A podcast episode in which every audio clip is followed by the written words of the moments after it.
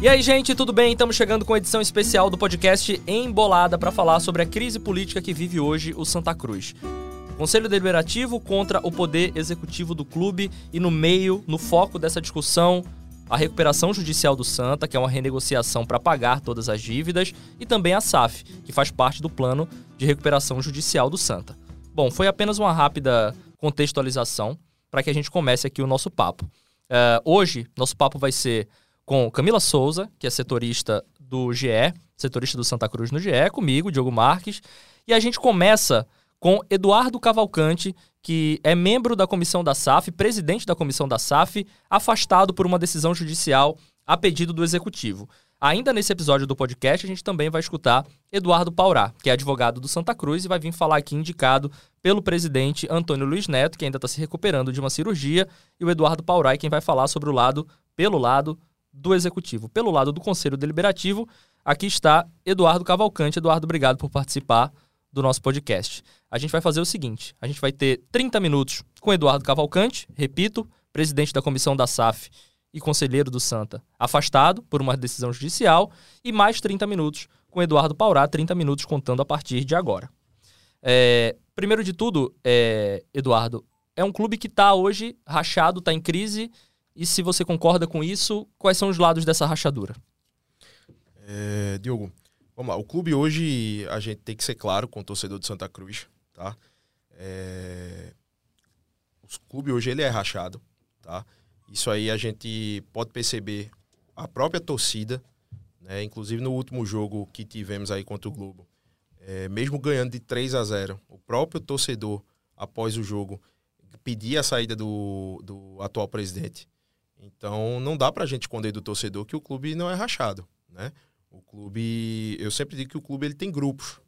Você vai ter um grupo de um ex-presidente, o grupo de, de empresários, o grupo do conselho, você vai ter o grupo de Antônio, que é o presidente atual.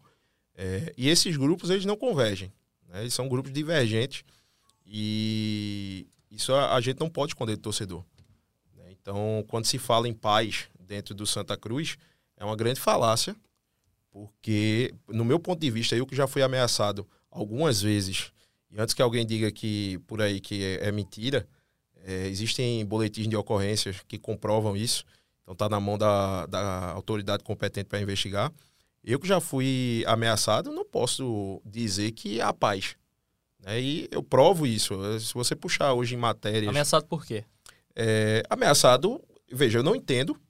Não entendo quais são as ameaças se, se são é, pessoas que discordam da minha opinião, mas a minha atuação, a atuação do conselho, a atuação do presidente Marino hoje, ela é única exclusivamente para que se cumpra o estatuto. Nós não fazemos política atrás de cargos dentro do, do clube. Muito pelo contrário, eu já tenho meu cargo, eu sou conselheiro do Santa Cruz. Eu fui, eu virei presidente da comissão da SAF é, a título de acompanhar e trazer informações. Então, eu realmente eu não entendo as origens desse tipo de ameaça se é porque eu discordo do presidente, é, eu acho que é muito, muito baixo, muito pouco, para você ameaçar, colocar faixa, como já foi colocado com o meu nome, o do presidente, o do conselheiro Marco Benevides, é, dizendo que a gente saísse do Santa Cruz ou que o bicho ia pegar. Né?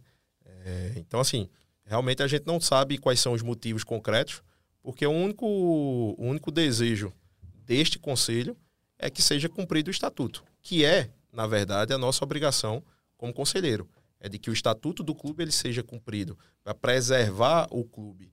Né? O conselho, para as pessoas que não entendem, ele não se mete em assuntos determinados do, do executivo, como o futebol, por exemplo, tá? como a, a, tipo, a nomeação de determinados diretores ou de determinadas pessoas ali dentro do clube para exercer alguns cargos, salvo alguns que são estatutários, como diretor de base, por exemplo, que tem que ser aprovado tanto a nomeação como a destituição dele no, do cargo.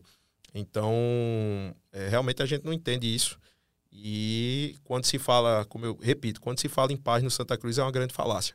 Porque a paz no Santa Cruz ela só existe se você concordar e, é, como eu gosto de brincar, dar a benção ou apertar a mão do presidente em tudo que ele fala. E acho que a gente vive numa, ainda vive numa democracia né? Eu acho que o Santa Cruz é um clube democrático e é, eu entendo que o, o, torcedor ele tem direito a se expressar quando ele não gosta do seu do administrador, do presidente do clube, que foi eleito pelo, por esse torcedor. Então, do mesmo jeito que, que é, um presidente ele é eleito pelo torcedor, no caso do Santa Cruz, especificamente de Antônio, é, indiretamente, né, pelo conselho que representa o torcedor e o sócio, ele tem direito de se manifestar, né, sem precisar ser ameaçado ou sem precisar ter medo de andar no clube ou andar no dia a dia com segurança, como eu e o presidente Marino, a gente anda por, durante várias ocasiões. Né? Quando a gente sente que tem alguma coisa que pode é, comprometer nossa integridade física. O presidente Marino, que ele fala, é o Marino Abreu, presidente do Conselho Deliberativo, que também foi afastado nessa mesma decisão judicial em que o Eduardo Cavalcante, que está falando com a gente aqui, foi afastado. Camila Souza. Vamos lá. É, sendo bem breve, né? Você apontou alguns, alguns pontos aí dessa fratura política, mas eu queria você contextualizasse um pouco mais dos porquês você acha que Santa Cruz hoje vive uma fratura política. Hoje não, né? Não, ela vive o seu ápice hoje, mas queria que você contextualizasse e, de repente, quem você poderia apontar como os responsáveis aí nessa, nessa briga política que tem se mostrado bem duradoura no Santa. É, Camila, eu, eu digo que esse racha político do Santa Cruz ele não começa de hoje, né? Ele já começa de alguns anos, quando torcedores e alguns grupos já não gostavam ou já não aprovavam a maneira de gestão do grupo do presidente Antônio Luiz Neto. Né? Então a gente tem que apontar que os dois presidentes posteriores a ele foram, foram eram pessoas do seu íntimo, né? do dia a dia de clube. Então isso vem de um certo tempo. Começa a aflorar de uma forma mais rígida com a última eleição do clube, né? os dois grupos de, com essa disputa.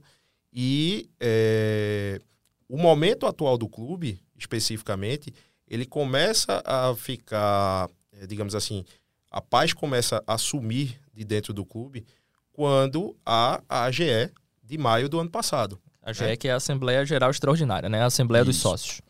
Quando há essa assembleia que foi convocada inicialmente pelo anterior presidente, que era para a instituição da SAF e antecipação das eleições, e posteriormente virou a, a AGE, que in, inseriu os 300 conselheiros dentro de uma, de uma legislatura vigente, que transferiu os poderes para da decisão da SAV exclusivamente para o executivo e recria a comissão patrimonial.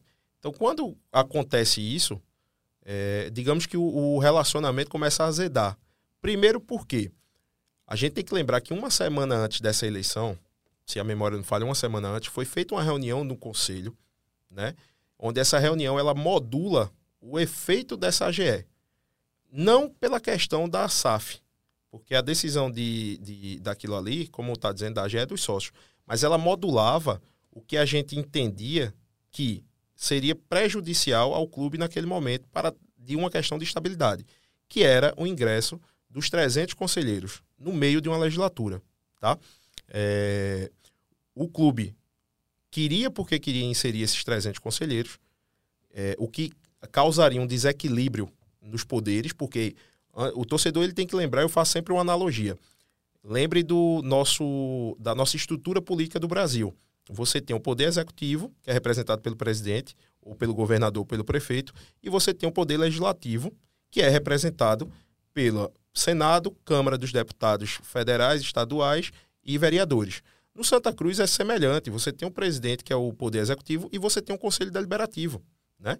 Que aí a gente se assemelha, como eu disse, à Câmara dos Deputados, ao senador, ou, é, Câmara, a, ao Senado e as casas de vereança. Então, quando você insere, depois de um processo eleitoral finalizado, com, concluído, insere 300 novos é, é, conselheiros você gera um desequilíbrio no poder do clube. É como se você tivesse, e aí é mais uma analogia que faço, é como se o presidente atual, por ter perdido a Câmara dos Deputados, fizesse uma nova eleição ou fizesse um, um, um plebiscito dizendo que ele quer inserir mais 100 ou 300 novos deputados para que todas as suas pautas sejam aprovadas. Então isso gera esse desequilíbrio. Né? Eu digo que a partir daí azeda o, o relacionamento entre executivo e, deliberativo, porque o presidente ele não aceita. Né? Inclusive, é, vale aqui mencionar que desta reunião específica ele participou, juntamente com outros grandes tricolores que estavam lá, né, é, que são conselheiros beneméritos. Então, isso foi uma modulação para proteger o Santa Cruz de virar um clube de uma só pessoa, de um só grupo, né? para ter um equilíbrio. Né? E vale lembrar de que o conselho ele não está ali para atrapalhar a vida do executivo. Ele está ali, digo e repito, apenas para que seja cumprido o Estatuto de Santa Cruz. Se o Estatuto do Santa Cruz proíbe determinadas situações, cabe ao Conselho cobrar essas proibições. Se ele permite, cabe ao Conselho facilitar essas situações. Então é, é para isso que a gente está hoje. Né? E essa, essa, esse racha, digamos assim, acontece por isso. Posteriormente, a gente ainda vê essa questão da SAF, né, que eu particularmente achava que o, que o torcedor não iria aprovar da forma que ela foi posta à mesa, né, porque ela é posta à mesa como assim, a SAF ela será definida e aprovada pela conveniência do, do executivo. Veja, o executivo ele tem toda a autonomia de estudar, de negociar. Isso não cabe ao, ao Conselho Deliberativo e negociar com, com os interessados na SAF. Mas após as negociações, após a proposta à mesa, cabe ao clube, é, cabe ao Poder Executivo dispor a situação para o Conselho Deliberativo, que deveria aprovar ou não inicialmente e posteriormente ainda teria uma terceira via de aprovação, que é, no meu ponto de vista, a mais importante, que é a aprovação dos sócios. Então, essa AGE do dia, do dia de maio do ano passado, Dia 8 de maio. 8 de maio. Dia 8 de maio do ano passado, ela gera uma, uma. Ela retira o poder do sócio. Veja, ela não retirou o poder do, do Conselho Deliberativo. Ela retira mu algo muito mais grave, que é o poder do sócio de decidir. E aí eu gosto sempre de utilizar esse exemplo. Cruzeiro foi assim, Botafogo foi assim, Vasco foi assim, América de Natal recentemente, Bahia, todos os clubes do Brasil. O executivo negocia, o executivo faz a tratativa, é, define qual é o melhor valor e etc. E não tem gerência, ingerência do, do conselho nesse ponto. Mas após a negociação, é apresentado ao conselho, o conselho aprova e submete aos sócios. E é o sócio que dá a última palavra. Né? Então, é, isso é uma coisa que quando a gente percebeu, a gente, primeiro, como eu digo, inicialmente eu não achava que o torcedor iria aprovar, tamanho absurdo. Mas quando a gente percebe que foi aprovado e inicia-se um processo de SAF no clube, né, a gente começa a, a se movimentar dentro do conselho para tentar reverter essa situação. Tá? Reverter a situação, que eu digo, de uma forma legal. A forma legal que é permitido se fazer uma AGE no Santa Cruz é se, quando ela é convocada pelo presidente do clube. Então, mas, mas por que fazer isso se o sócio já tinha aprovado? Assim, é, você eu, inicialmente eu entendi que você estava pensando que, que a votação tinha sido feita de maneira obscura, digamos assim, que o sócio não sabia exatamente no que estava votando. É, é, é, essa mais ou menos a tua ideia? Pronto, perfeito, Rodrigo. Eu, desculpa, perfeito, Diogo. É, nesse caso, daí, exatamente. Toda a condução dessa, dessa AGE, ela, ela foi um pouco obscura. Por exemplo, vou voltar à questão dos 300 conselheiros para chegar na SAF. Para você ser conselheiro hoje no clube, você tem que assinar uma autorização. Você tem que assinar um documento dizendo que autoriza que seu nome seja incluso na lista de conselheiros. Até hoje, a gente não sabe se esses 300 conselheiros que foram postos no nome assinaram esse termo. Né? Então você já tem esse problema. Dois, você tem que fazer a divulgação da lista 10 dias antes do pleito. Essa lista ela foi divulgada supostamente na, no setor de arrecadação do clube. Ora, estamos no mundo digital. Essa lista era para ter sido publicada na, é, no, na internet, no site oficial do clube, para dar mais valor, mais robustez. E, posteriormente a isso, quando se convoca essa AGE, a narrativa que foi criada, ela foi criada para é, ludibriar o torcedor, né? Principalmente aquele torcedor que não está mais informado do dia a dia. Ela foi criada nesse sentido. O torcedor ele foi levado ao erro de que aquilo ali estava constituindo a SAF do Santa Cruz, quando na verdade ela estava dando poderes ao executivo para constituir a SAF ao seu bel prazer. Então, de fato, a gente começa a, a questionar isso pela já pela essa questão dessa narrativa que foi criada, né? E quando a gente viu que o processo estava se iniciando e que isso realmente teria um prejuízo muito grande para o Santa Cruz, porque como eu digo, apenas uma pessoa vai decidir o futuro do clube. Foi movimentado pelo conselheiro Jaime Fortunato, na época, que solicitou uma nova GE dentro das regras do clube. E diga ao torcedor: a regra do clube para você solicitar uma AGE hoje é um quinto dos sócios, tá? De todos os sócios em dia, naquele momento, um quarto dos conselheiros, que se a gente for pegar. Para aprovar, né, essa AGE. Isso, para que a AGE seja criada, digamos assim. Um quarto do conselheiro ou um pedido do executivo. O conselheiro Jaime capitaneou, coletou 132, 132 assinaturas, o que gerou a autorização dessa criação da AGE. Essa AGE nova, é, como a gente sabe, ela seria realizada no dia 17 de junho. Agora, né? Que dia é hoje? É, que a gente está gravando aqui, dia 15. 15. Pois Estamos é, daqui a, a, dois dias é, seria realizada, é, com o intuito único e exclusivo de devolver ao sócio o poder de decisão da SAF. Vejam, nós não entramos no mérito dos 300 com essa nova AGE, porque o conselho já tinha modulado de que eles não poderiam entrar naquele momento. Ponto. Só poderiam entrar a partir de 2024. A comissão patrimonial, a priori, não entendemos que traz nenhum prejuízo ao clube. Muito pelo contrário. Ela pode ajudar e muito o clube pela questão do, da dimensão do patrimônio que tem o Santa Cruz. Mas a questão da decisão da SAF voltar aos sócios foi prioridade. Então, foi para isso que foi criado. Inclusive, a publicação no edital ela diz isso. É, devol é para devolver ao sócio. Era só esse ponto da nova GE. Esse ponto. Por quê? Ninguém está preocupado em retirar. Tirar, tirar o poder do, do, executivo, é isso, né? Tirar o poder pleno do executivo. Exato. Na verdade, veja, você teria, você teria três vias de aprovação. O que seria, no meu ponto de vista, uma, uma, uma segurança jurídica para o, para o próprio presidente.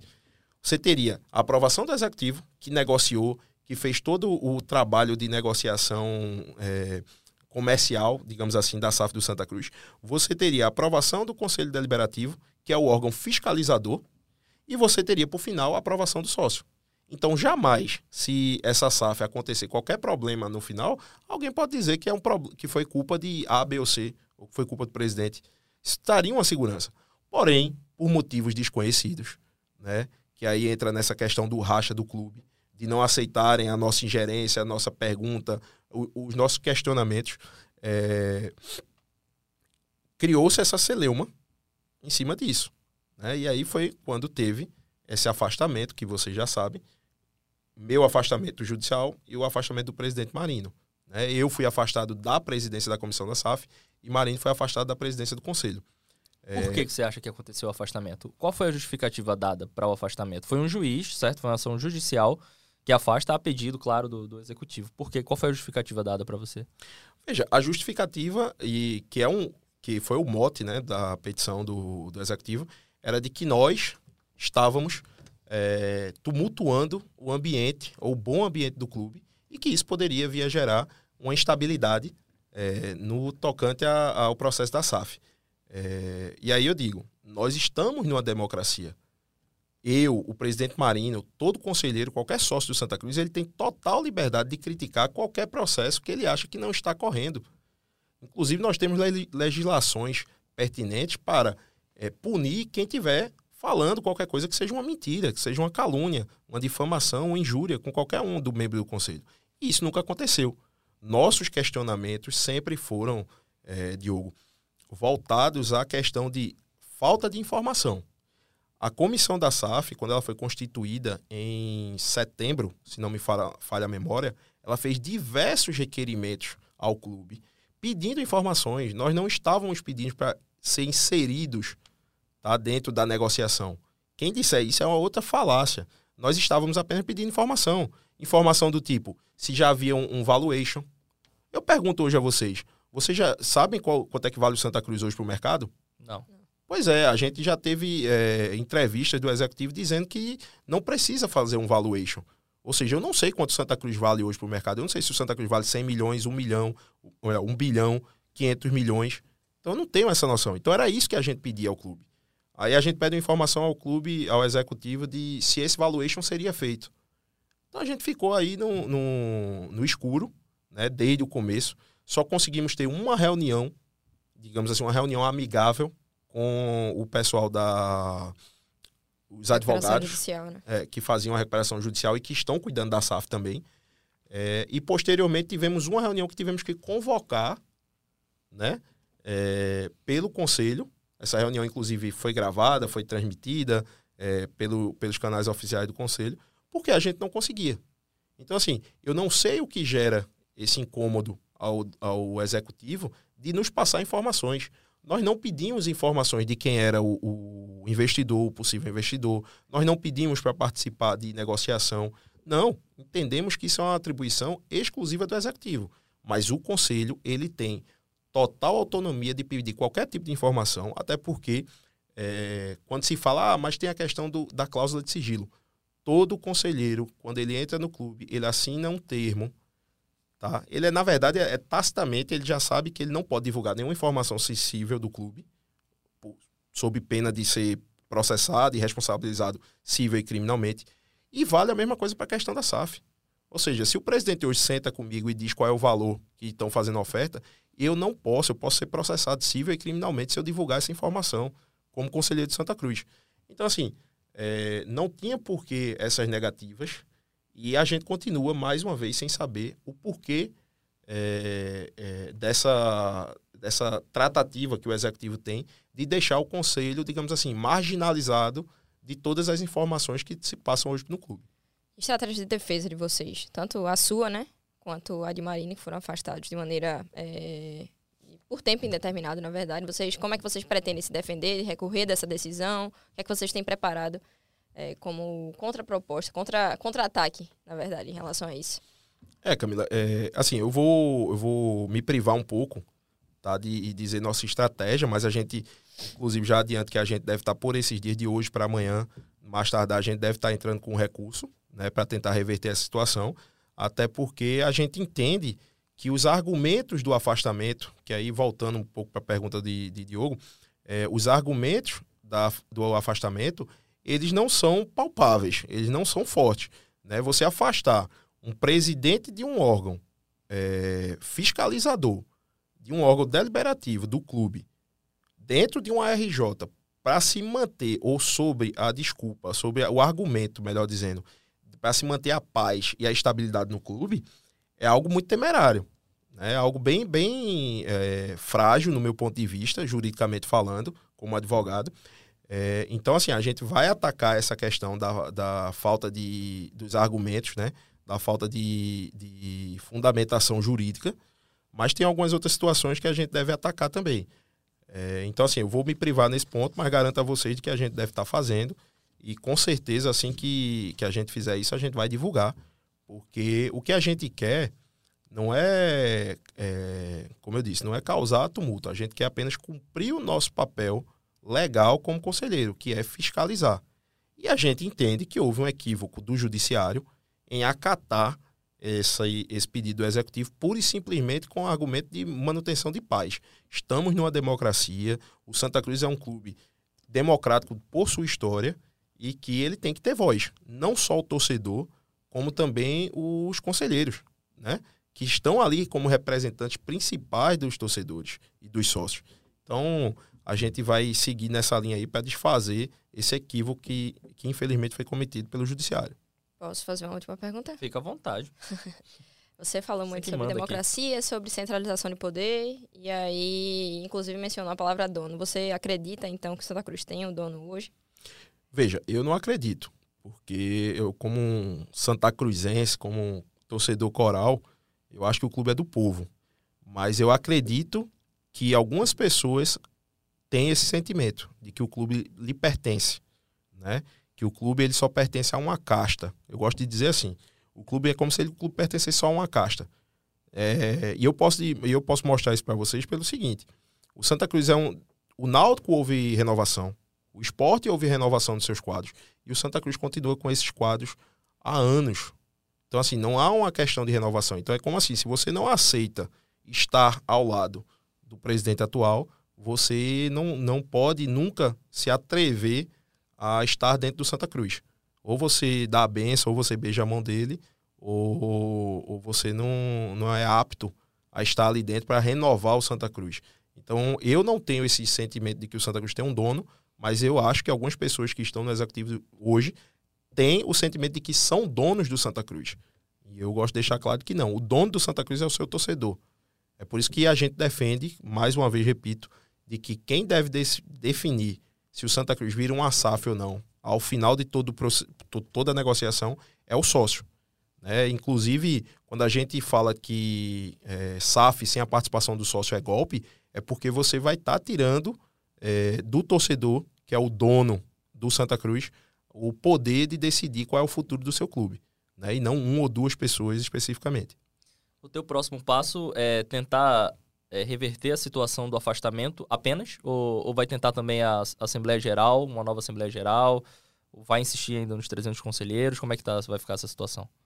Pronto, Diogo, é, nessa questão a gente vai tentar reverter a situação, né? Para voltar a, Tudo, aos né? cargos, à normalidade, reverter a entrada dos 300 conselheiros, tá? Veja, repito, não temos nada contra a entrada dos 300 conselheiros a partir de 2024. Ponto, que é o correto do, da regra. Hoje, como é que tá isso? Os conselheiros estão empossados, eles foram empossados no, no, no dia da, da AGE, né? Pois é, eles foram. Veja, é mais uma coisa que é crítico, né? Que é, que é obscuro, é que eles foram empossados não pelo presidente do conselho, eles foram empossados pelo presidente da AGE. Né, que, no nosso ponto de vista, não tem, é, não tem é, autoridade para fazer eles, isso. Hoje eles estão exercendo? Ah, creio que sim. Creio que sim, porque houve a determinação judicial do ingresso deles. Agora, não sei te dizer o que estão fazendo, qual é, como foi que o interventor, né, o senhor Ricardo de Paula, é, determinou quanto essa, quanto essa questão dos novos conselheiros. Mas a gente vai entrar com, com recurso, como eu já disse a vocês, tentar reverter isso, né, voltar aos cargos e vamos continuar, independente, independente do resultado, nós vamos continuar cobrando para que a SAF do Santa Cruz saia da, da, da obscuridade né, e tenha transparência para o torcedor de Santa Cruz. Porque é isso que a gente quer. E essa transparência ela só, vai, ela só pode ser feita a partir do momento que o sócio decida por último. Então você vai tentar ainda uma nova assembleia. Sim. A assembleia que estava marcada agora para o dia 17, que não vai acontecer, né? A gente está gravando aqui, como eu disse, dia 15. É, é improvável que, que se tenha essa, esse tempo hábil para que a justiça dê o parecer e, e a GE aconteça, mas aí vocês vão tentar ainda mais para frente. Sim, isso vai ser objeto de um dos pedidos do recurso, né, é que o juiz determine nova data, para que a gente não precise fazer a publicação dos três editais, até porque houve um prejuízo, né, um pedido legítimo dos conselheiros, então se a justiça, é, se por uma decisão da justiça houve um prejuízo a uma decisão administrativa do clube, entendemos que o, o magistrado ele poderá dar uma decisão já arbitrando uma nova data, e continua do, do mesmo jeito que eu disse. Nós vamos tentar fazer a GE para devolver ao torcedor do Santa Cruz, ao sócio do Santa Cruz, é, o poder de definir o futuro do clube. Porque isso é uma responsabilidade muito grande para que seja tomado apenas por 4, 5, 10, 20 pessoas, num universo de milhões de torcedores. É, tá terminando aqui, né, o tempo que a gente combinou de, de, de 30 minutos.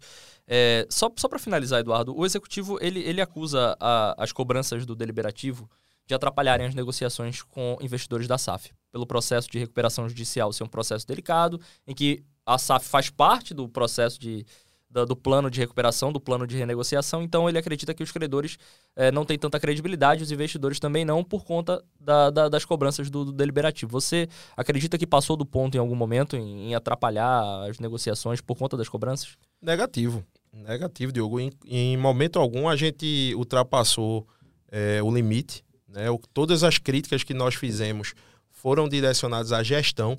Nunca entramos em qualquer assunto sobre a, sobre a RJ, por exemplo. É, a RJ é a recuperação judicial. A recuperação né? judicial. Eu posso, inclusive, dar um, um, grande exemplo.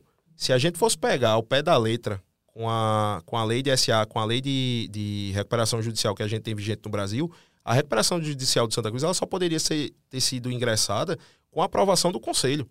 Isso aconteceria em qualquer outra empresa semelhante, fazendo um, essa breve analogia. Então, a gente entendeu que aquilo era um momento de que o clube precisava entrar com aquela recuperação judicial e não questionamos a, a, a, a estratégia do jurídico do clube. Então, em nenhum momento nós, nós passamos do limite, em nenhum momento nós nos excedemos. As nossas críticas elas são pontuais à falta de transparência da SAF. Em nenhum momento entramos em qualquer ponto quanto à RJ. Inclusive, desafio qualquer pessoa a entrar no processo da RJ e ver se tem alguma petição de Carlos Eduardo, Carlos Eduardo Cavalcante, esse que vos fala, ou do presidente Marino, é, questionando a condução, né? É, se você for pegar hoje, até a título aqui, aproveitando esse restinho de tempo, se você for pegar hoje, dentro da RJ, o clube fez uma proposta de deságio de 90%. Em nenhum momento nós, nós nos colocamos a favor ou contra, porque não cabe a nós definir essa estratégia. Porém, os credores é, não aceitaram. E aí eu digo, isso é, é culpa do Conselho Deliberativo? Não. A maioria das dívidas do Santa Cruz hoje, elas são tributárias ou trabalhistas. Então, nós não temos qualquer ingerência nós nunca tratamos com qualquer credor de Santa Cruz. Seja ele o fisco, seja ele um ex-trabalhador de Santa Cruz, ou seja ele qualquer empresa que tem uma dívida com, com. tem um crédito com Santa Cruz. Então isso é uma grande falácia e eu tenho certeza que o judiciário ele vai corrigir esse erro, essa injustiça que foi cometida comigo e com o presidente Marino. Camila Souza, satisfeita? Satisfeita. Eduardo, o que, é que você achou? Satisfeito? Algo a acrescentar? Satisfeito. Fica é um... tranquilo, tem um acréscimo aí se você quiser acrescentar um. um... Bônus de mais um minuto para você falar. se você quiser acrescentar a tua consideração final aí. É, satisfeito, Diogo, satisfeito, Camila. Agradeço a oportunidade aqui para a gente explicar ao torcedor o nosso ponto de vista. Né? É, a única coisa que eu queria acrescentar é que o torcedor, independente do lado que ele esteja hoje, ele continue apoiando Santa Cruz. É importantíssimo o Santa Cruz hoje ter o acesso mas também peço que ele continue na briga se ele acredita que o sócio ele tem que ter direito a decidir sobre isso. Então, assim, é, e peço, inclusive aqui, por último, que se o presidente ele discorda e acha que o sócio tem que definir, como já foi dito até em outras oportunidades, que vai ter a participação do sócio, eu desafio o presidente e o executivo a assinarem um documento reconhecido em cartório e protocolado na RJ ou no processo pertinente, reconhecendo de que o, o, ao final a SAF do Santa Cruz ela só vai ser aprovada pelo com, a, com a, o aval do sócio. Então, se ele fizer isso, eu tenho certeza que ele vai manter muito mais a paz do que qualquer outra medida que ele faça. E por fim, digo aqui a vocês que SAF sem aprovação do sócio é golpe e agradeço mais uma vez a oportunidade de estar aqui esclarecendo ao torcedor coral. Nós te agradecemos. Eduardo Cavalcante, que é o presidente da comissão da SAF do Santa Cruz, afastado por uma decisão judicial, conversou com a gente aqui sobre essa crise política que o Santa está vivendo, né? Tal qual combinamos, entrevista de 30 minutos, que se encerra agora, e daqui a pouco a gente começa com outra entrevista de mais 30 minutos com Eduardo Paurá, que é advogado do Santa Cruz, indicado por Antônio Luiz Neto, para a gente bater um papo sobre os mesmos assuntos.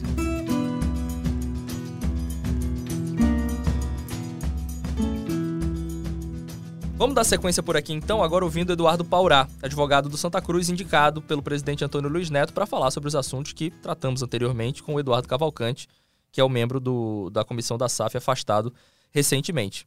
Como tinha sido combinado anteriormente, agora vai ser a mesma coisa. Estou aqui, Diogo Marques, com Camila Souza, que é setorista do GE, e Eduardo Paurá, advogado do Santa Cruz. A gente vai tentar fazer essa entrevista aqui em 30 minutos, meia hora contando a partir de agora.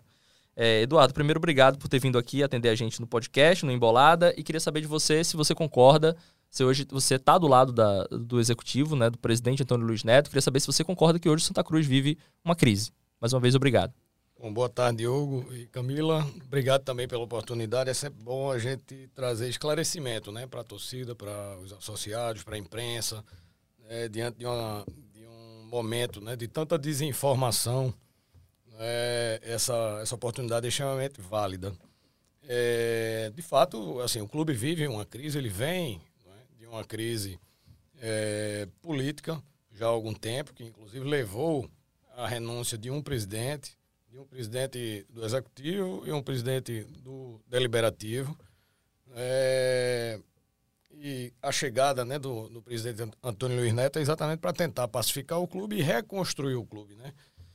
É, ele encontrou, sem dúvida nenhuma, um, um cenário de, de, terra arrasada. Né? O clube com é, mais de seis meses de folha salarial atrasado, 500 mil reais de, de, de, conta de energia atrasada e o corte da energia no dia em que ele né, tomou posse, o estádio interditado, enfim, então a situação era extremamente grave. Ele assumiu é, com o propósito de reconstruir, de pacificar, e, curiosamente, lamentavelmente, encontrou uma verdadeira campanha de resistência e, e difamatória. Um trabalho que ainda estava né, no início. É muita resistência, muita hostilidade por parte de alguns. Né, e isso desencadeou, sem dúvida nenhuma, uma, uma crise né, que aos poucos a gente vem contornando e já vem é, é, é, apresentando os primeiros resultados positivos né, de todo esse trabalho que vinha sendo feito silenciosamente, é, que pese, como eu disse, esses ataques é, desferidos contra, contra o presidente do, do Executivo. Bom lembrar e, e, ressaltar assim, a gente não, como você colocou, né, eu não estou como advogado de Antônio Luiz Neto, né, nós somos advogados do clube, né, contratados pelo Santa Cruz para é, é, desempenhar esse papel de, de reestruturação é, através da recuperação judicial e da constituição da SAF, atração, negociação com os investidores. Né? É... Vale ressaltar que Antônio Luiz Neto ele passou por uma cirurgia recentemente, por isso, inclusive, que ele, que ele não está aqui nos atendendo, e que o Paurá é uma pessoa indicada por ele para tratar, de, tratar desses assuntos. Você ia complementar? Perfeito, perfeito. Não, é, é, é isso mesmo. Né? A gente está aqui como, como porta-voz e, e, e, como eu disse na outra oportunidade, se fez necessário também né, essa manifestação da gente, que a gente não deveria estar enveredando né, pela, pela esfera política, né? nós somos é, profissionais, técnicos, enfim, focados no processo de restauração, mas essa crise, principalmente esses ataques, estavam comprometendo né, o andamento e o resultado né, desse trabalho técnico, né, é, é, é, a ponto de exigir uma, uma reação de nossa parte para não permitir né, que esse trabalho fosse, enfim, comprometido de, de, alguma maneira por, esse, por essas é, manobras né, políticas. Camila Souza. Eu vou. Prazer, Eduardo. A gente já tinha conversado em outra oportunidade, né? Através de uma tela, mas agora presencialmente. E minha pergunta eu vou repetir a pergunta que eu fiz para Eduardo Cavalcante, porque é, foi muito em parte para tentar entender a versão dele do que seriam os motivos que levaram, na visão do, do, do Eduardo, né, é, a essa crise política do Santa Cruz. E aí eu repito essa pergunta para você. Na sua visão, o que é que você acha? É, quais são os motivos? Assim, o que é que você diagnostica como os principais motivos que levaram para essa crise política do Santa Cruz, que não é atual, né? Infelizmente ela não é atual. Já vem, o clube vem atravessando um cenário bem ruim assim de fratura política, não é de agora. E queria que você, é, como representante do clube explicasse dessa sua versão. Bom, é, é como eu disse, é, a gente vem numa atuação técnica, né? E, e, e, avaliar o cenário político é sempre delicado. Né? Então a gente tenta evitar ao máximo. Acho que isso compete ao, né, aos, aos, atores políticos do, do clube. Né? Mas alguns pontos são notórios, né? A crise ela vem de algum tempo, não é dessa gestão nem né, do presidente que renunciou já vinha numa descendente, né, entregando poucos resultados ou resultados né, é, é, é, é, difíceis, né? Resultados do que? Financeiro, você fala, ou resultado do futebol? Nos dois, nos dois nos âmbitos, dois. né? Nas duas searas, né? mas ela chegou a um ápice, na minha visão, né, com a renúncia do presidente Joaquim, do presidente do Conselho Deliberativo, onde expôs ali já uma ferida grande no, no, no clube, fruto talvez de uma, de uma dificuldade de diálogo, de uma dificuldade de, de, de convívio entre essa chapa que foi eleita na, na, na, última eleição, né? Então eles já se desentenderam, o clube no fundo do poço, como eu disse, né, com, com esse cenário, digamos, econômico e o do futebol vocês conhecem, né, de maneira que surpreendeu é, é, é, a forma como o presidente Antônio Luiz Neto foi, foi recebido. Né? Não buscou o retorno dele ao clube, mas foi convidado, como ele mesmo disse, né, pelo presidente Joaquim, para ajudar, para contribuir, e com a renúncia é, acabou é, retornando e foi eleito né, por um acordo, por uma aclamação entre os outros postulantes que renunciaram às suas candidaturas. Né? E ao chegar para o olho do furacão, digamos assim, né, para se dedicar mais uma vez ao clube e tentar é, é, contornar toda essa crise, encontrou um, um cenário de muita hostilidade no, por parte do Conselho Deliberativo. Eu tive a oportunidade de participar de algumas conversas, inclusive entre ele e o presidente Marino, é, para tentar o diálogo, tentar uma composição né, que deixasse essas diferenças de lado. E, infelizmente, ele não conseguiu né, prosperar nessa, nessa tentativa. O Marino foi bem reativo. Marino é o Marino Abreu, né? A gente lembra sempre o presidente do Conselho Deliberativo que está afastado hoje. Isso, exato. Então, assim, vi por mais de, de uma oportunidade, né? Ele tentar, através de alguns interlocutores, é, abrir esse diálogo, aproximar, enfim. Né? Infelizmente, essa resistência só aumentou né? e descambando, inclusive, para uma campanha difamatória, que ora era feita de maneira direta. Então, manifestações do presidente do Conselho Deliberativo e do presidente do, do, da, da, comissão da, da SAF. E ora por maneira indireta, mas como consequência dessas declarações. Né? Isso acaba contaminando o ambiente do clube, a torcida, enfim. Então... Essa, essa, é uma reclamação mútua, inclusive, né? Uma reclamação que está dos dois lados. Eles reclamam muito da falta de diálogo com o executivo. E, e, e pelo que você está me falando aqui, essa também é uma reclamação do executivo, né? Falta de diálogo, de tentativa de diálogo que não foi, que não teve sucesso. É, é, veja, eu posso falar pelo que eu presenciei e pelas oportunidades em que nós tentamos esse diálogo. Né? Como eu disse, eu assisti algumas reuniões e uh, os profissionais né, que conduzem esse, esse projeto né, de reestruturação foram convocados, né, numa primeira ocasião, pela comissão da SAF, e nós nos fizemos é, presentes. É, e nessa ocasião presidente Marina Abreu não, não compareceu. Né? Foi uma reunião conduzida por Eduardo Calvacante, mas nós estivemos lá. Inclusive, no início, deixando claro que a gente não ia tratar de política do clube, né? ia levar os esclarecimentos, enfim, a reunião só aconteceria se né, o, o objetivo maior fosse esse. E numa segunda oportunidade, uma convocação do próprio Conselho Deliberativo e os quatro, as quatro é, assessorias, né, três escritórios de advocacia e uma consultoria financeira estiveram presentes, presentes também nessa, nessa ocasião. Curiosamente, a, a reunião foi presidida por Eduardo Cavalcante, que não é o vice, não é o secretário, enfim, uma reunião do conselho. O presidente Marina Abreu não se fez, se fez presente também para ouvir os esclarecimentos. E assim, então, de onde eu percebo, de nossa, de nossa parte, né, teve, tiveram né, gestos, né, tanto dos profissionais quanto né, do executivo. E do lado deles, a cantiga foi sempre a mesma, de que havia, inclusive, acusações delicadas, né, de ameaça, enfim, sem provas, sem, né, sem comprovação. O presidente foi obrigado a entrar com interpelação eh, criminal né, para que eles provassem as acusações, até hoje não provaram. Enfim. É... Você vai, Camila?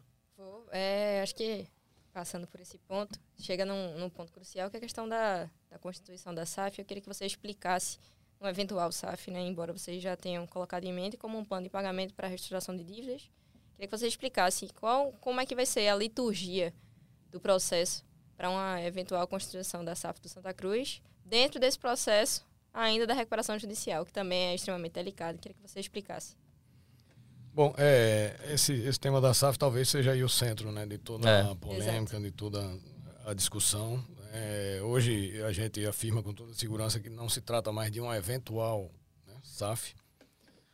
A partir do momento que a gente apresentou um plano de recuperação judicial, que é um documento oficial, né, apresentado no âmbito do processo de recuperação e direcionado aos credores. E na medida em que esse documento é, aponta a constituição de uma SAF, né, a venda das ações né, parcial ou, do controle, como um dos meios de recuperação, se não o principal, né, a gente tem que seguir a SAF linha. tem que acontecer, né? A SAF tem que acontecer. Assim, tentando resumir para quem, pra quem não, sei lá, não, não entende tão bem, tentando resumir muito, assim, né? Porque isso, é um, é um tema complexo. É, a gente poderia tentando, aqui, vou... tentando resumir muito. Re, a recuperação judicial é uma renegociação para você pagar todas as suas dívidas, isso. que é homologada por um juiz, né? A isso. partir do momento que o, o juiz está lá, homologou, não tem mais volta. Você vai ter que pagar todas as suas dívidas. Só que para você fazer essa renegociação, você precisa apresentar um plano para a justiça. Ó, oh, é assim que eu vou pagar os mais de 200 milhões que eu devo, que é o caso do Santa Cruz, né? Deve mais de 200 milhões. E nesse plano, o Santa Cruz conta com a SAF. Que não é em todo canto que acontece isso, né? Às vezes a SAF é, enfim, o cara vai chegar lá para investir e vai ver o que vai fazer com a dívida. Nesse caso, o cara que vai investir, ele já está dentro do plano de renegociação das dívidas. Isso é porque o plano, o plano né, de recuperação judicial, o plano de pagamento, ele não é formulado de maneira aleatória. Ele tem que ser lastreado numa projeção de fluxo de caixa do, do clube. Quanto o clube gera e vai gerar de receita né, para é, é, pagar a dívida naquele formato em que ele propôs aos credores. E hoje é uma realidade, nós estamos na Série D, né, com uma geração deficitária de caixa, então o clube, o clube gera menos do que né, de, menos do que gera de. de, de o clube gera negativo, é então, negativo, por mês. Né? Exatamente. É, o lucro é negativo. É, é, não Enfim, tem é, fazendo, aqui uma, fazendo aqui uma. Gera menos receita do que precisa, né? Entendi. Então, a, a busca né, de recursos né, de uma maneira orgânica, um, considerando um crescimento orgânico, e que inclusive é aleatório, né? A gente não tem como prever se no ano seguinte a gente vai estar tá na D ou na C, posteriormente na C ou na B enfim, que é quando o clube começa a atingir um, né, um ponto de equilíbrio, você precisa de recurso externo, você precisa de dinheiro novo. Né? E esse dinheiro vem de um financiamento, um empréstimo, que é muito caro né, e que é muito arriscado, porque o clube pode não conseguir pagar e né, perderia algum ativo, alguma garantia né, que viesse a, a, a conferir a um, a um credor. Né? Ou vem da venda de um ativo, que no caso são as ações né, da SAF. Né? Então, e além disso, o momento de transformação do, do futebol também aponta né, para esse caminho, né? Então, por esses motivos, a SAF ela é, eu acho que é a principal medida. Obviamente que ela vai ser constituída e, e, e, e negociada depender da, da, da, reação do mercado, né? O mercado e os investidores é, é, é, precisam enxergar o, clube à altura e a gente precisa chegar num modelo que faça sentido para um lado e para o outro. Então esse é o maior desafio, né? Encontrar um, uma modelagem e um perfil de investidor que se encaixe com as, as expectativas do clube. As gente, necessidades. A gente vai entrar aqui em, toda, em todas as polêmicas, o que eles acusam da, da Assembleia Geral, sobre o fato de os sócios participarem ou não. Falaremos sobre isso. Mas já que a gente falou sobre SAF primeiro, assim, há interessados hoje? Sim, já há um bom tempo. É, como eu disse, o maior desafio é encontrar né, o formato. Mas tem interessado. Tem interessados. Tratamos com certa regularidade. Tem mais de um interessado. Né, já assinamos NDA com mais de, de, três ou quatro investidores. Eu não posso entrar em muito detalhe, mas é, já temos é, é, é instrumentos de confidencialidade assinado é, e o passo seguinte é a gente tentar construir uma proposta em que o investidor possa formalmente apresentar ela de maneira vinculante para que a gente siga para as etapas seguintes dessa, desse processo né, de, venda da participação societária. O Newcastle não?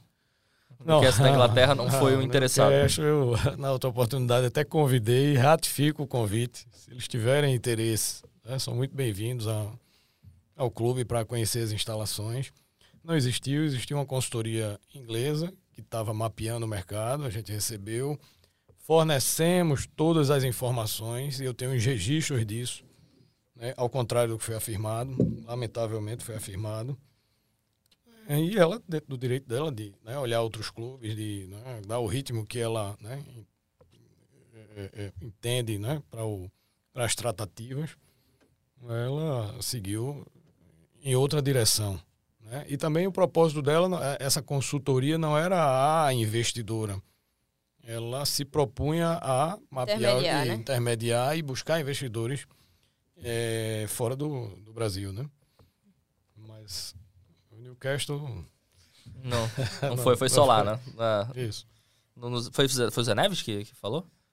Zé Neves. Foi o Zé Neves, depois Zé Neves, o Felipe Neto, né? Foi lá no Twitter, deu aquela Deu aquela movimentada é, no assunto. É, é, aí já é. Aí Mostrando já, indignação. Já são os efeitos das redes sociais, né? Felipe Neto, acho que bem intencionado com o clube, né? Ouviu algumas, viu algumas postagens e encampou, infelizmente, encampou um, né? uma narrativa que não era verdadeira, né? Mas entendo como um, um, um gesto de preocupação dele com o clube, né? que foi bem-vindo. Se quiser também conhecer melhor a realidade do clube, se quiser nos apoiar, ele é um grande né, é, é, influenciador, né, tem, é bem visto. Então. Mas. O Santa precisa de, né, de ajuda, precisa de pessoas que venham somar, que venham construir, que venham né, é, é, é, opinar, trazer ideias, trazer. Enfim. É, falando sobre ainda a SAF, né, o pivô, a polêmica, na verdade, como o Diogo Marques descreveu, de muito respeito em relação à questão da, da liberação dos sócios ou não. Se no eventual é, proposta, quando ela assim for modulada, que ainda não chegou a esse estágio, como você bem já falou, e outros advogados do clube já falaram, em outros pronunciamentos públicos, é, vai passar pela deliberação dos sócios e do conselho.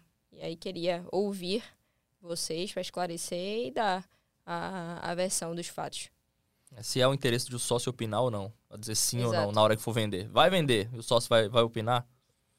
Certo. Primeiro é bom a gente rememorar, né, relembrar que o sócio já foi ouvido.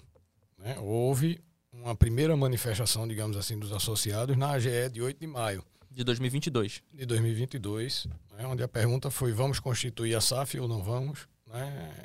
E qual o encaminhamento? Então, houve uma preocupação em ouvir os associados. Né? A diferença do, do, do Santa Cruz para outras SAFs que nós vimos aí é que nós tivemos que enveredar pelo caminho da recuperação judicial. E isso muda um pouco né, essa esfera decisória. Né, é, é, na medida em que nós estamos em um processo de recuperação, de reestruturação, né, que tramita no âmbito do Poder Judiciário, sob a fiscalização de um administrador judicial, e que é, atrai o interesse dos credores, né, do fisco, enfim. É, é, a partir daí há uma prevalência desse ambiente né, da recuperação sobre o ambiente associativo. Então é possível sócio ser ouvido, é possível. Mas é meio inócuo, principalmente nesse momento onde a gente não tem nenhum uma situação concreta ainda. Né? E a, a, verdade é que a palavra final vai ser da, do juízo da recuperação judicial e dos credores da recuperação judicial. Então, assim, criaram muita confusão em relação a isso, como se a gente não quisesse né, ouvir o sócio quando a gente já tinha ouvido. Né? É, a deliberação tomada naquela ocasião não foi questionada por ninguém, né, seja no seu aspecto formal ou material. Né? E essa, esse discurso só surgiu agora, depois das notícias de que a gente estava caminhando com alguns investidores. Né? Então, acho que é um pouco de, de ranço nisso. Essa história de SAF do povo, né, há um tempo atrás, não existia por esses hoje que sustentam esse, esse discurso. Quando a SAF estava sob a condução deles, lá no início, antes né, da renúncia de Joaquim, muito capitaneada pelo Conselho Deliberativo. Né? É, é, eles não tinham essa preocupação de ouvir o torcedor. Né? Ninguém ouviu esse discurso. Pelo contrário, o processo estava correndo numa velocidade né, para um desfecho que hoje a gente tem a visão talvez não, não tão interessante para o Santa Cruz. O que você está tentando explicar é que como a SAF está dentro da recuperação judicial, é, se o sócio for lá e disser vende e os credores disserem não vende, prevalece, prevalece prevalecem os credores. Exatamente. E o contrário também. Exatamente. Nós tivemos o cuidado no pedido né, de, de intervenção de fundamentar e mostrar uma série de precedentes judiciais nesse sentido. É onde houve um embate entre o ambiente recuperacional e o ambiente societário ou associativo. E o judiciário, em várias situações, né, definiu que a prevalência é da recuperação judicial. Assim, está num momento onde toda a energia tem que ser canalizada de forma muito precisa e muito eficiente. Não dá para a gente estar tá convocando uma GE a cada momento, né, sabendo que a gente vai ter que enfrentar isso é, é, mais adiante. Isso significa que a gente é, é pode não ouvir, não poderia ouvir os, né, os associados, os torcedores. Não, é possível uma consulta, é possível os esclarecimentos no momento certo, como eu disse, quando se tiver uma situação mais concreta, né, a gente vai ter que dar essa publicidade. Então eu tranquilizo a torcida, ninguém vai fazer nada né, da noite para o dia, e, e, enfim. Mas por hora é preciso a gente ter tranquilidade, a gente ter é, é, é, equilíbrio, né, segurança jurídica, previsibilidade. Então, a, eles convocaram uma nova assembleia agora, isso gerou muita instabilidade Né? Investidores que estavam à mesa se sentiram inseguros, recuaram, tinham propostas até mais ousadas de já antecipar algum capital para o clube e, na sequência, passar a exigir validação de todas as esferas. Então, isso interferiu, e aí eu, sou eu que estou afirmando, que eu né, participo né, e, e, vinha participando das tratativas, interferiu diretamente no, na, nas chances que a gente tem de, né, de, fechar um negócio. A ponto de a gente ter que partir para esse caminho. Entendeu? Não foi uma opção. A gente foi levado a. É, era isso que eu ia te perguntar agora. Nessa... Eu acho que é isso que traz esse assunto à tona, né? Assim, é, já era claro de interesse jornalístico por haver alguma por acontecer ali manifestações na torcida, é, enfim. Mas a, a, partir do momento que você tem um presidente do Conselho Deliberativo afastado, um presidente da comissão da SAF afastado também, isso, isso vem à tona e todo mundo quer saber o que foi que aconteceu. Assim, na prática, qual o motivo do afastamento? Porque o afastamento é pedido pelo executivo ao juiz que comanda ali a, a recuperação judicial e o juiz, uma ação judicial, ela, ela acata o pedido. Por que, que, que houve o afastamento, o pedido? Bom, são uma série de, de, de fatores, né? É, desde o desrespeito, né? O descumprimento daquela... É, Só, só para deixar claro, o afastamento do Marino Abreu, que é o presidente do Conselho Deliberativo, e do Eduardo Cavalcante, que conversou com a gente há pouco, que é o presidente da comissão da SAF, afastado. Desculpa, Eduardo. Pois não. Bom, como eu vinha dizendo, uma série de, de fatores, né? De, na nossa visão, é, fatores graves, né? que impactaram não só esse processo de, de tratativa e ameaçavam né, a, a, a, tramitação da, da recuperação, como geraram impactos também negativos né, para as finanças do clube. Né? Então, o primeiro deles, a, a, o descumprimento daquela GE, né, é, que previu, né, dentre outras medidas, a ampliação do, do conselho. É, aquela, aquela, essa, esse descumprimento injustificado e né, gerou impactos, por exemplo, para as finanças do clube. Né? Se eu, tenho, se eu amplio o conselho, se os conselheiros é, têm o dever de contribuir né, com o clube, isso não é uma faculdade. Né? Em alguns momentos o, o Marino Abril afirmou que isso né, era, era uma faculdade do conselho. Não é. Né? Isso gerou uma renúncia de receita absurda. A gente está levantando esses números, inclusive está né, tá fazendo uma revisão das contas do, do Conselho Deliberativo, o, o, interventor judicial, mas a gente já tem alguns dados de que é, o, o prejuízo, principalmente nesse momento de crise, onde cada centavo é, é importante para o clube, né, a renúncia de receita foi, foi, foi muito grande. Né?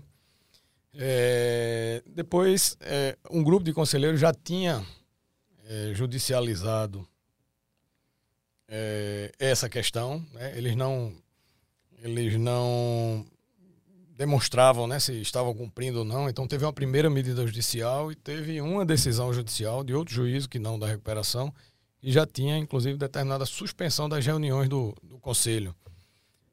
E, e eles vinham é, descumprindo essa medida, ainda tentaram fazer uma reunião, convocaram uma assembleia em descumprimento da, da decisão judicial. Enfim, então o ambiente no conselho já estava já tava muito contaminado. E depois, na minha visão, o mais grave é a campanha realmente é, é, difamatória e uma campanha né, de, de muitos ataques ao clube. Então você tem agentes do clube, né, membros do conselho, agindo contra os interesses da, né, do, da própria instituição. Isso a gente tem muito demonstrado. E isso ganhou um eco muito grande, como eu disse, interferiu né? Tanto na... Interferiu como, assim? É, de investidor se afastar? Sim, sim. De se afastar, de exigir condições, de, de saber se... Né?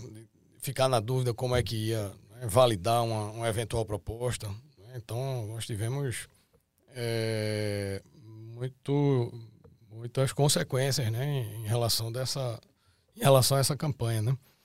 É, e, e, uma série de outros fatores que a gente, inclusive, está é, elencando outros fatores que a gente não levou para não tumultuar o processo, né, mas são, são vários, é, de maneira que o, o magistrado entendeu que né, essas manobras, esse conjunto de, de manobras era extremamente prejudicial para o clube, para a recuperação judicial e para as chances de êxito de uma negociação é, é com um investidor. Muito bem. É, eu acho que a gente tem que tratar do assunto dos 300 conselheiros também, né, que é algo que que o grupo do, do Marino e do, e do Eduardo Cavalcante é, fala sobre, enfim, um, uma manobra que deveria acontecer apenas do ano que vem, depois das eleições, e, e o grupo de Antônio Luiz Neto, teu, pede já para entrada a partir de agora, como foi, aconteceu depois da, da, da Assembleia Geral do ano passado, né? É, por que, que esses, esses 300 conselheiros precisavam entrar agora? E o que, é que você acha da, da, enfim, da alegação de, de querer Antônio Luiz Neto ter maioria ali dentro do conselho para de repente aprovar contas, enfim? Bom, é, primeiro, é, a, a, decisão né, de aumentar o número de conselheiros foi a decisão tomada por uma AGE, que é o órgão soberano do clube. Certo? Essa proposta foi levada à AGE e a AGE entendeu que deveria é, ampliar o conselho. E esse órgão que é soberano, né, que é a última palavra né, é decisória no âmbito do, do clube, foi desrespeitado. Né? É, o que se observava naquele momento é que o, o conselho ele vinha muito enfraquecido, sem legitimidade. Era um conselho com 150 conselheiros. Se você pegar o histórico das atas das reuniões né, que eles realizaram e que é, é, por sinal só apareceram agora, né? A média de presença de conselheiros era é, muito, muito baixa, né? 15 conselheiros, 20 conselheiros, então o conselho não estava cumprindo, digamos assim, com o seu papel de contribuir, de colaborar, né? se tornou um, um núcleo de, de guerrilha, de, de ataque, de, né? É, é, é, segundo essa ampliação, ela traria mais caixa para o clube gente está num momento de crise, ah, você vai arrecadar com, com, né, com o conselho, vai, sempre foi assim, né, o estatuto permite. É, o clube está numa crise enorme, precisa de recursos, né, seria uma forma de ampliar a arrecadação. Terceiro, um conselho ampliado, né, mais plural, com profissionais né, de diversas, diversos segmentos, tem uma capacidade de construir soluções muito maior né? Eles falam tanto em democracia, o que, é que, o que é que é mais democrático? Um conselho com 150 conselheiros, onde 20 efetivamente participavam, ou um conselho acrescido de mais 350, com a possibilidade né, de uma participação efetiva, de uma colaboração de profissionais né, de diversas áreas, com visões diferentes, com experiência né, dentro do clube. Né, esses, esses profissionais estavam afastados. Né, me cite aí o nome de 10 conselheiros expressivos nessa composição que Marino e Eduardo Cavalcante vinham conduzindo, né? Assim, ex-tricolores com história de clube e com, e com contribuição e com legado no Santa Cruz. A gente não consegue enxergar, né? Um pessoal que tem um excesso de crítica, de ataque, mas sem uma história de, de serviços prestados, né? Então, então é isso, né, gente? Camila. Então é isso. É, tal qual combinamos, passou muito rápido, né? Achei que passou bem é, rápido, né? Muito rápido. Já completamos 30 minutos, vamos completar agora, né? 30 minutos de entrevista. Você quer, você quer completar com mais alguma coisa, Camila? fazer... Os acréscimos, nossos acréscimos é, aqui? Tem mais um bônus de um minuto, tá? Pra é, achei que passou Sem... muito rápido. Não, mas não é nenhum questionamento, e sim deixar a fala aí aberta para você deixar algum recado, caso você queira, pra torcida do Santo. Bom, o recado para a torcida é que a torcida, como sempre foi, né, primeiro não se pode deixar influenciar sem que ela cheque né, essas informações, essas narrativas. Né. É um recado, é um recado de, de, de esperança para a torcida, que ela acredite no trabalho que vem sendo feito, que cobre, é legítimo a torcida cobrar. A torcida tem que estar né, tá presente na hora da vitória, na hora da derrota, tem todo o direito de, de, exigir, de cobrar, de querer se informar mas que não se deixe contaminar né, por pessoas que não estão pautadas por um espírito de colaboração. É a crítica pela crítica, é o ataque né, pelo ataque, quanto pior, melhor. Derrubaram um presidente, né, queriam derrubar o segundo, dentro de um mesmo mandato. Isso estava assim mais do que visível.